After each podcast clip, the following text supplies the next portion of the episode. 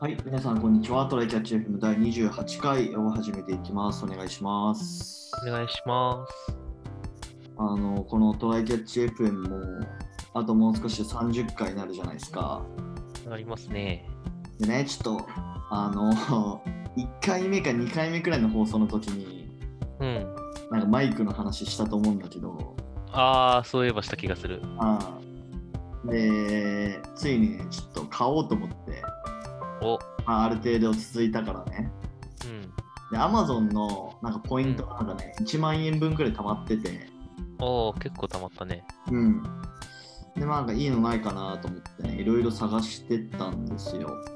はい。そしたらなんかね、4000円くらいのめっちゃレビュー高いやつあって、うーん、意外と安いな。うん、そうそうそうそう、意外と安いから、このなんか初心者用になんかいいんじゃないのかなと思って、うん。買いました。あうん。ーなんてやつルちょっと待ってよ。Amazon 見てみよう。ーム。アカウント、アカウント、注文履歴。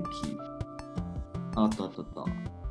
た。はい。なんて読むんだろうな。クン、クン、クンバーって読むのかな ?K-U-N-G-B-E-R。あークンバー出てきたね。クンバー。うん。で、これやっぱね、はいちょっとやあの、見た目かっこいいのよ。この、あの声のさ、なんかうん声とかを防止するなんか、あの、あるじゃん、なんか声優とかがマイクにつ、はいはいはいはい。そうそうそう。とかついてたり、うん。してちょっと見これたか目なすごいかっこいい。このアームがガチャガチャしてるやつアームがガシャガシャしてるやつまあちょっとどれだろうわかんないけど、3899円のやつ。あ、じゃあちげえやつか。うん、で、まあ USB で普通にパソコンにさせて、うん。設定はめっちゃ簡単です。うん。で、評価もね、4.4くらい。1877の評価ついてて4.4だから、まあ申し分なさそうな。確かに。あー、見つけた。このコンセコンデンサーマイクってやつね。そうそうそうそう。確かに。マイクのパドになんか多分破裂音防止なのか、そうそうなんそかうだ唾液止めるのかわかんないけど、あの枠みたいなやつがありますね。そういうことなでるす。ほど。そ確うかですにかっこいいな。かっこいいやん。 ね、うんでね、まあ、うん肝心の音はどうなのよって話だと思うんだけど、はい。まあね、まあ、ちょっと検証したんだけど、うん。あの前回のあの27回もこれで撮ってるんだけど、はい。まあそそこまで劇的にね、変わんないね、やっぱ。まあ、ズームを通しちゃうからかもしれないね。声だとね、うん。うん。でもまあ、モチベーションは上がるっていうのと、うんまあ、あと実際ね、あのーまあ、そのポッドキャスト以外で自分でちょっとテストしてみたんだけど、はい。そのスマホで音楽とかを流してそれを録音するとなんか明確に差が出たかな、ああ、なるほど。うん、このマイクでそのスマホでから流れてるやつをレコレコーディングというか、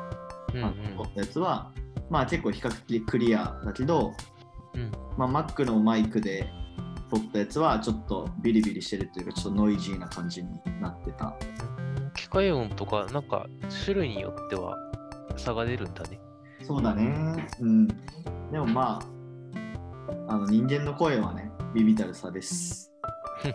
うん、でもまあなちょるっほどとねコスダも、あのーまあこれくらいね安いやつだったらなんかぜひね買ってみてくださいそうだね。今僕は、あの、なんだろう。安めのゲーミングヘッドセットで、はいあの、やってるから、一応目のも、口の前にマイクがある状態なんだけど、ああなるほどねななんか、あの、今後もしかしたらね、こういうマイク的なやつを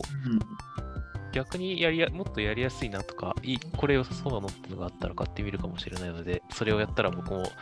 今度は雑談のコーナーかなんかでね、 喋ってみようかと思います。うんてかなんか普通になんかオフライン収録とかもやってみたいよなてかこのさああ、うん FM いまだに1回もその2人で集まって収録したことないじゃん、 ないね。まあでも逆にこのオンラインでやってるからなんかちゃんと2人の声がなんかうまく取れてたりすんのかななんか同じ部屋でさうん。マイク一つでさ喋ってたりしたらさなんかちょっと遠かったりする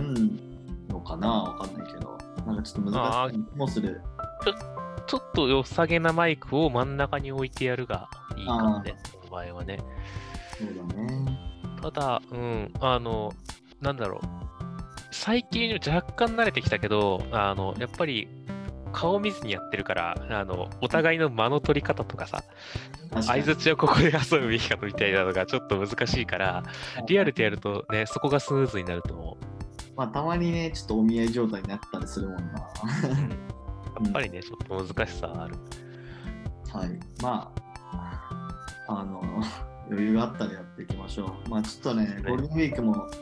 あの、緊急事態宣言、まん延防止対策、緊急事態宣言か、うん、なっちゃったしね。そうだね。まあ、またもうちょっと先の話にはなるけど、はい。それまではゆっくりこれで続けていきましょう。はーい。じゃあやっていきましょう。で、今日の本題がですね、はい。まあ、ちょっと久しぶり、久しぶりかどうかわかんないけど、うんちょっとエンジニアリングテーマというか、開発系のテーマで、はい。えーっと、ちょっとプロトタイプを作るときに気をつけることっていうテーマほうほうほやっていきましょう。でまあ、プロトタイプって、まあ、要はそのアプリとかさ、ウェブサービスとか作るときに、えっとまあ、比較的最初、工数小さくして簡単なものを作って、まあ、実際にユーザーとかに使ってもらって、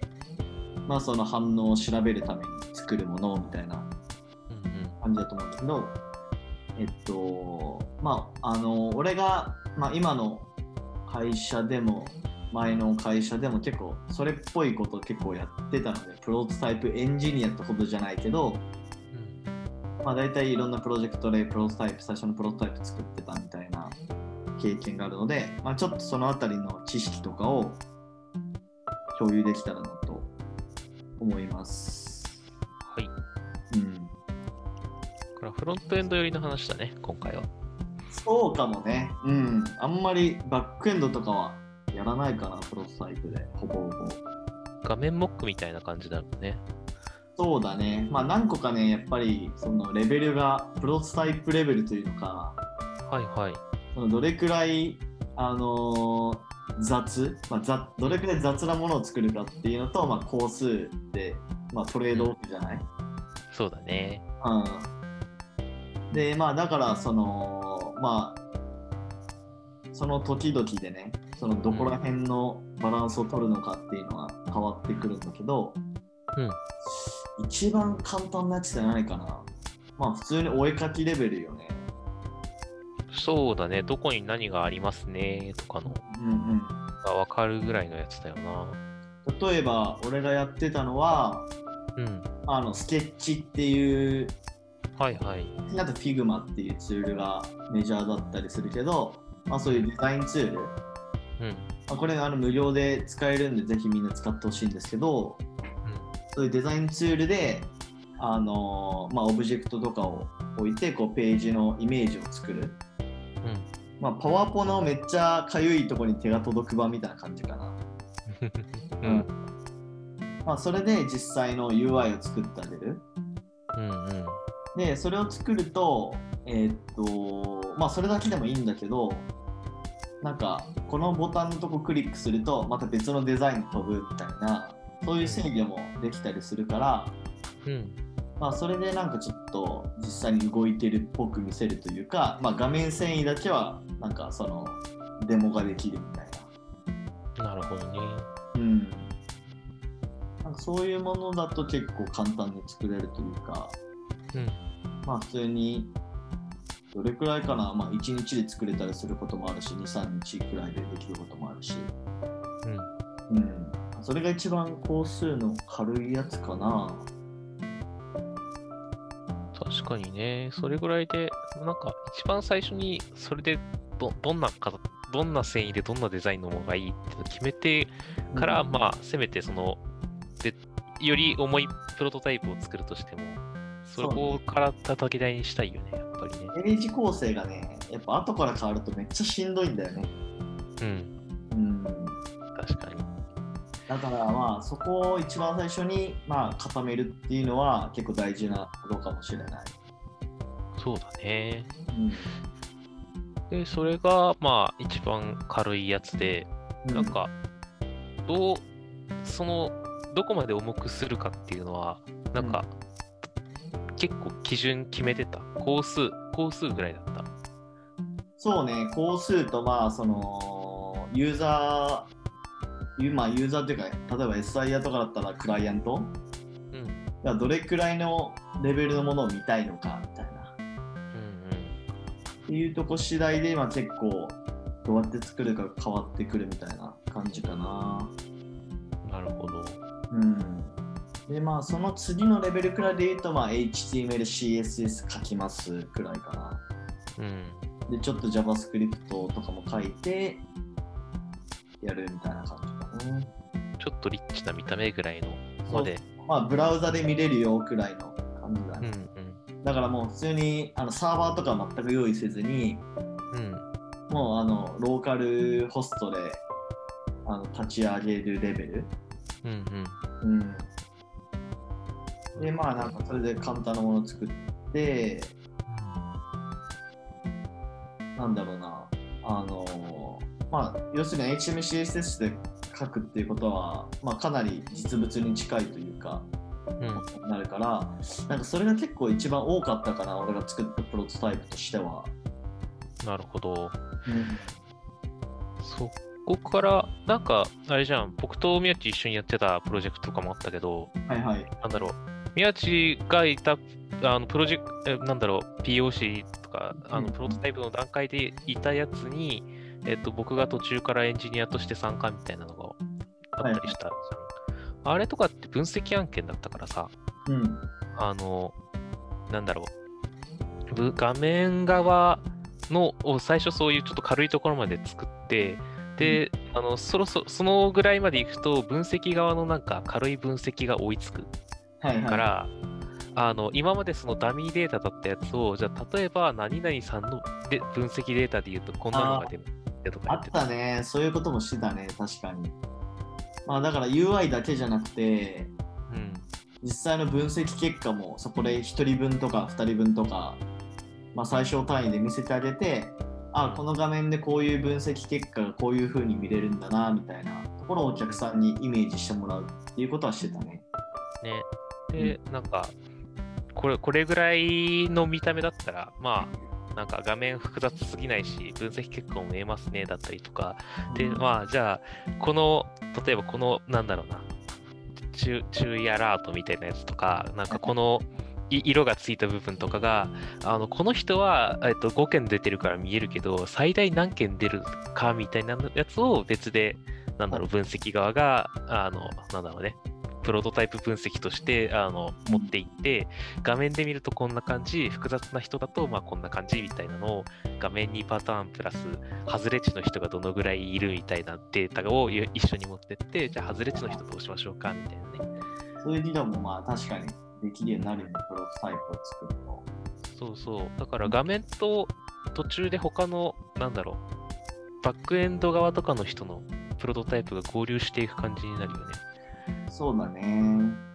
まああとあのやっぱそういうものを作ると何がいいかっていうとなんか提案取れてからさうんあのプロトタイプ作るっていうプロジェクトもちろんあるけどうんなんかもう提案段階で作っちゃってるっていうケースなんかうち多かったよね。 うん、なんかその方がお客さんもなんかイメージできるみたいな。そう安心して受けれるし上にそうなんか報告がしやすいしみたいなのそうがねそうそうそう。だからまあなんかある程度もうチームでさうんそういうなんか汎用的ななんだろうな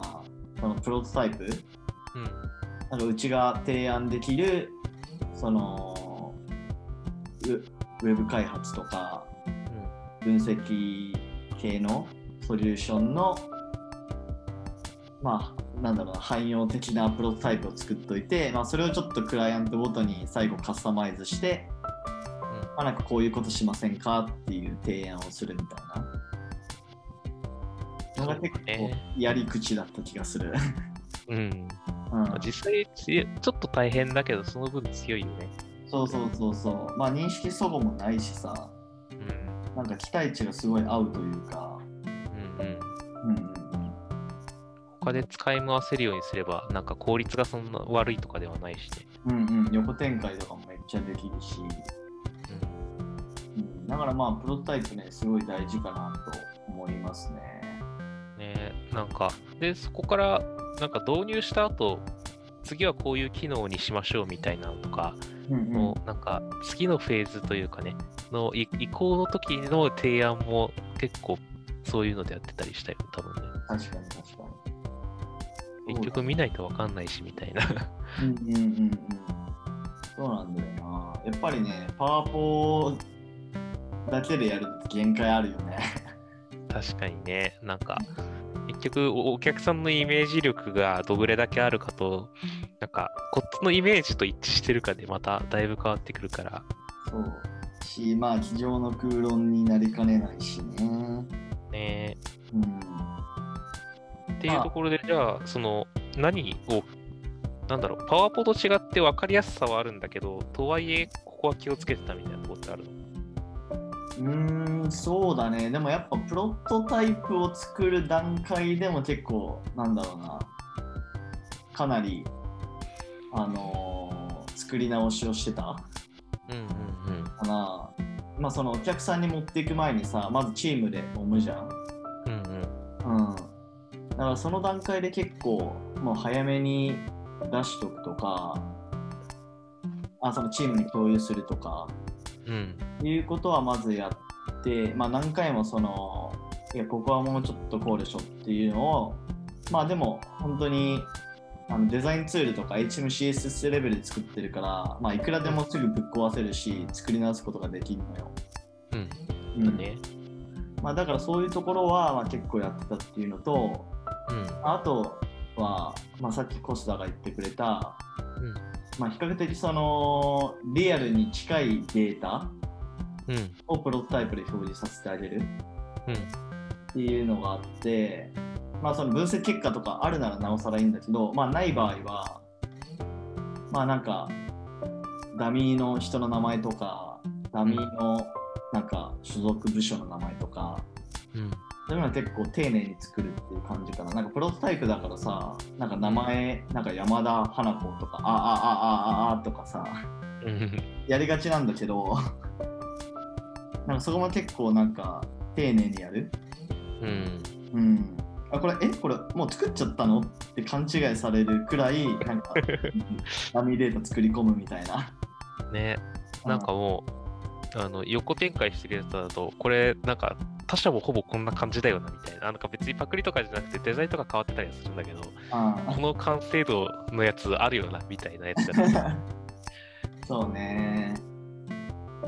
まあ、そんな感じかな。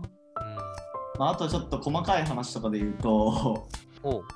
あのーまあ俺プロトタイプ結構ブートストラップとか使って作っててうんう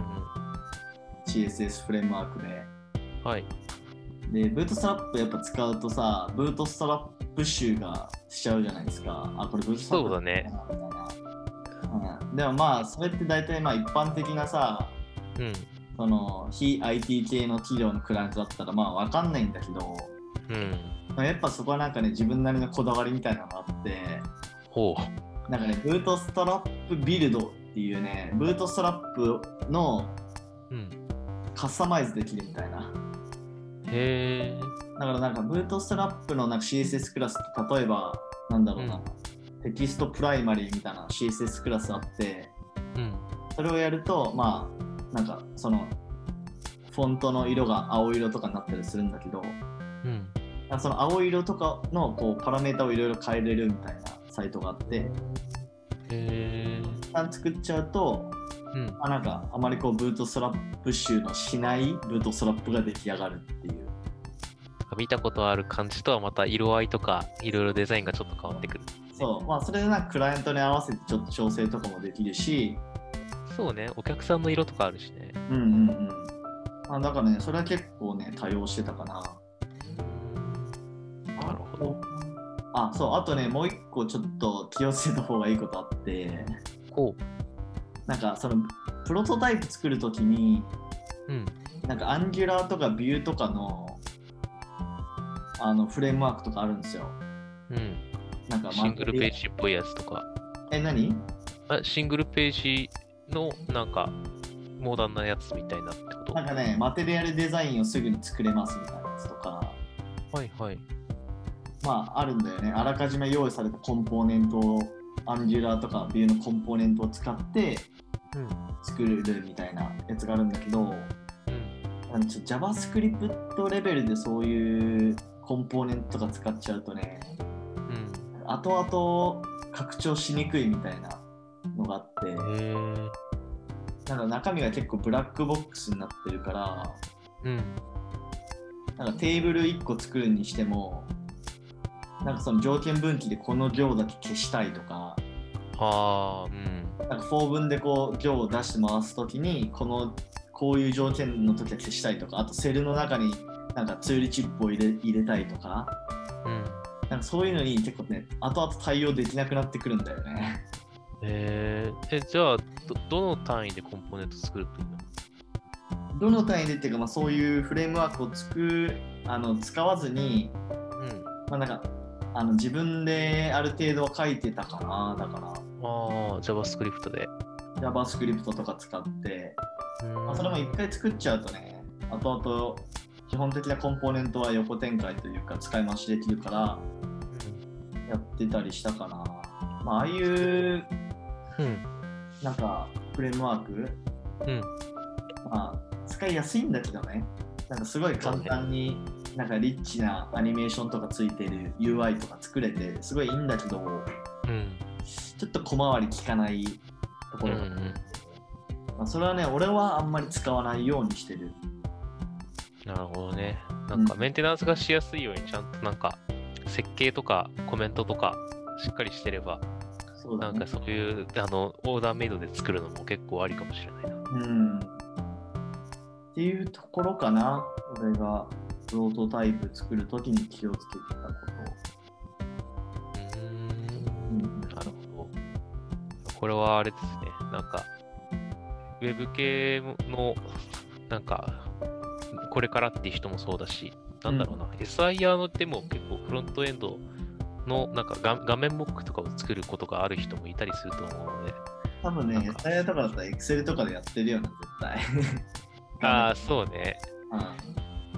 Excel か PowerPoint でやってそうだけど、なんかちょっとチャレンジしてみたい、あの、とか、フロントエンドのレベルを上げてみたい人は、こういう形でがプロトタイプを作ってみるっていうのもいいかもしれませんね。うんはいということで今回はこれで終わりたいと思いますはい、はいじゃあありがとうございましたありがとうございました。またね。